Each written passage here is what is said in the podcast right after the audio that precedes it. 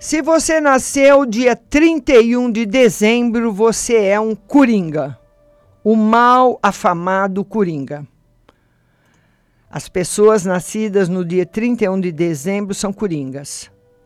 Isso acontece porque seu dia de nascimento corresponde a essa carta. Pouco se sabe realmente a respeito do coringa.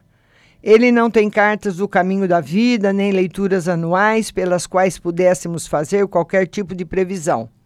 Na verdade, um coringa pode ser qualquer carta do baralho conforme sua vontade.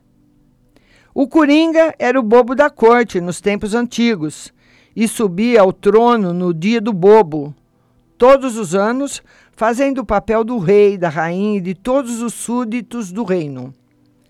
O dia dele, 31 de dezembro, o último dia do ano, era dedicado a brincadeiras e zombarias à natureza sérias das pessoas. O coringa, em inglês, joker, que significa trocista, zombava de todos no reino e, fazendo isso, ensinava-lhes a melhorar o humor. Podia desempenhar qualquer papel com grande facilidade e essa capacidade ainda faz parte da personalidade das pessoas da carta Coringa. Como não sabemos que carta elas estão encarnando, não podemos fazer nenhuma declaração acurada a seu respeito. Um coringa pode ser o valete de todos os valetes, alguém muito criativo, imaturo, extremamente independente. Como o Coringa faz parte da família real, podemos dizer que é orgulhoso e não gosta muito de receber ordens, como acontece com os valetes, damas e reis. Por causa de seu grande impulso criativo, achamos que um coringa sente muita atração pelo palco.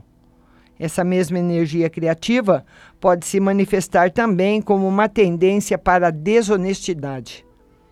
Muitos coringas são músicos ou artistas de sucesso.